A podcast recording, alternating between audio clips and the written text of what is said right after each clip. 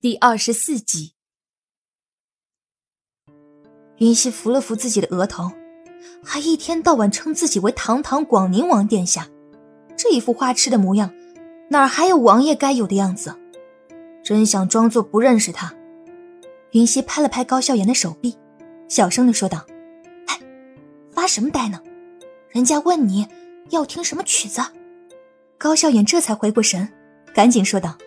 早就听说姑娘琴艺超凡，不论什么曲子，姑娘都能弹得出神入化，所以姑娘随便弹一首，我们都洗耳恭听。如此，那如雪就献丑了，双手轻轻放在琴弦之上，纤长的玉指拨动琴弦，那曼妙而又流畅的琴音便传了出来。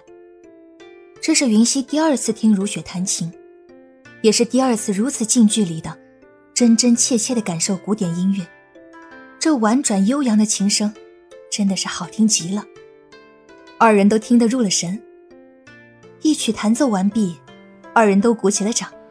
如雪姑娘的琴音果然是本王听过的最美妙的琴音。高笑颜毫不吝啬的夸奖。如雪微微点头示意，多谢广宁王殿下谬赞。然后高笑颜起身，走到珠帘的面前。停下脚步，从袖子中拿出一个盒子。初次见面，本王也不知道如雪姑娘喜欢什么，就准备了一个小礼物，还希望如雪姑娘能够收下。听到这话，云溪立刻站了起来，走到高笑颜的身边。这个家伙，自己为了他欠了易风阁这么大一个人情，结果用一杯酒就把自己给打发了。碰到这么个大美女。出手就送礼，怎么这还可以搞差别对待的吗？云溪一脸不爽的看向高笑颜，在心里无数遍的说道：“高笑颜，我鄙视你。”对此，如雪依旧坐在琴桌面前，没有起身。广宁王殿下的好意，如雪心领了，只是如雪有自己的规矩，不收客人的礼物，还希望殿下能够理解。如雪的无动于衷，让高笑颜有些尴尬。这还是他第一次送礼物被拒绝。相比于高笑颜，云溪则是在一旁毫不客气的幸灾乐祸的笑了。该，谁让你搞差别对待，活该被人拒绝。他拍了拍高笑颜的肩膀：“哎，人家都不收你的礼物了，还不快收起来！真是的。”你怎么能用这些东西来衡量如雪姑娘呢？真是肤浅。云溪的这一番话，明显就是带着些酸味，但是如雪听了之后，倒是情不自禁的笑了。云溪说的是，是本王肤浅了，还希望如雪姑娘不要介意。高笑颜被云溪一通教育，虽然觉得很没面子，但是也只能顺着他的话往下说。但是他的内心是崩溃的，被云溪当着如雪的面毫不客气的这么说一顿，他堂堂广宁王的面子往哪里搁呀？接下来的时间，高笑颜总是有话没话的找如雪聊，而如雪也是很给面子的回答。但是高笑颜不问，他绝对不会主动搭话。倒是对于云溪，他还会时不时的问问云溪在邺城生活的情况，习不习惯呀？生活的怎么样啊？倒是比和高笑颜说话时热络多了。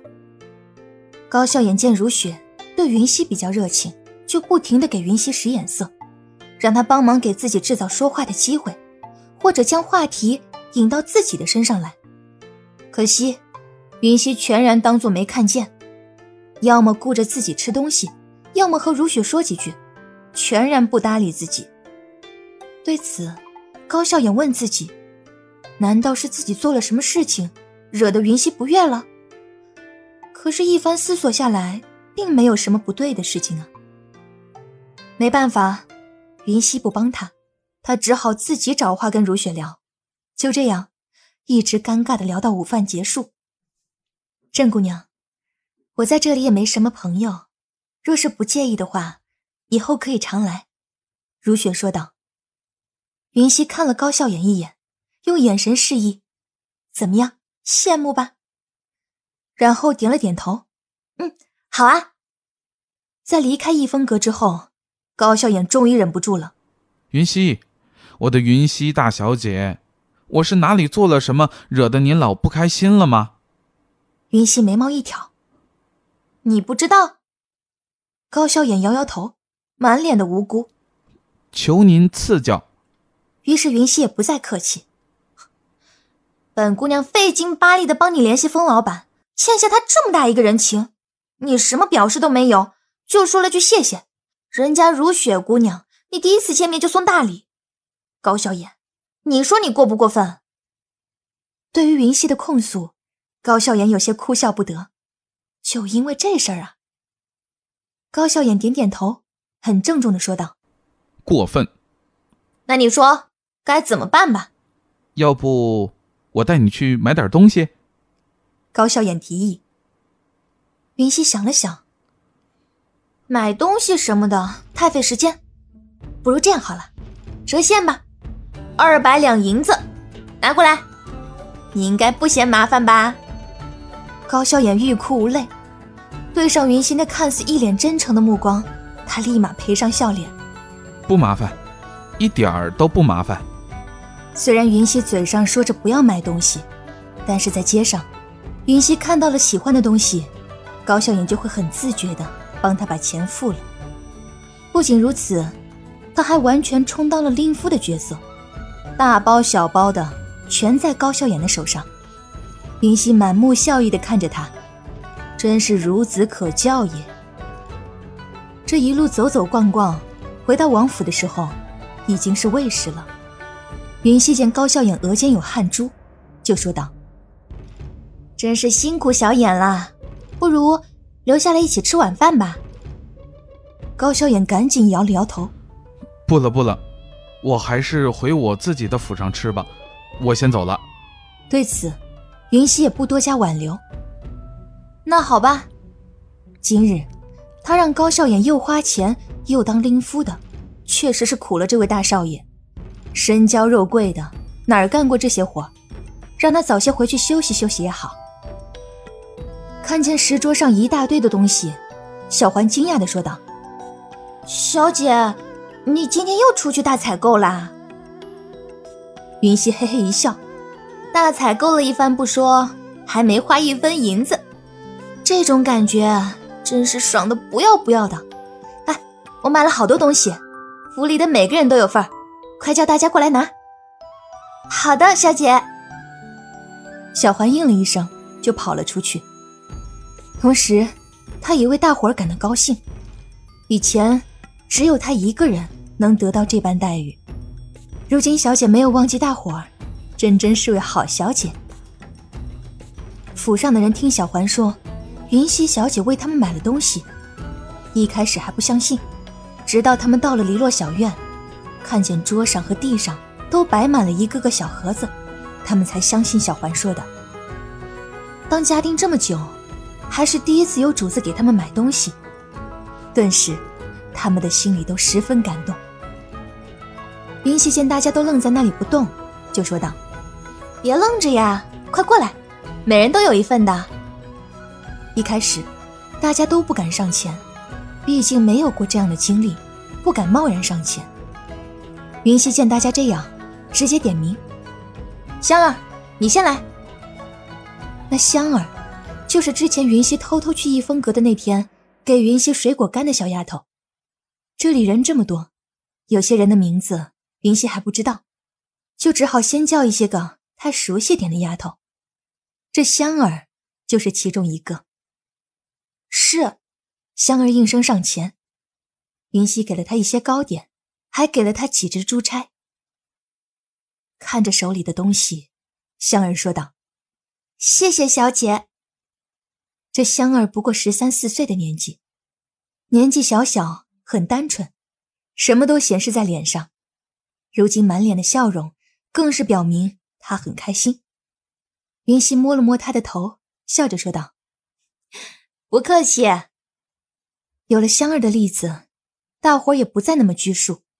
一个一个排队上前，云溪一个人忙不过来，小环就过来一起帮忙。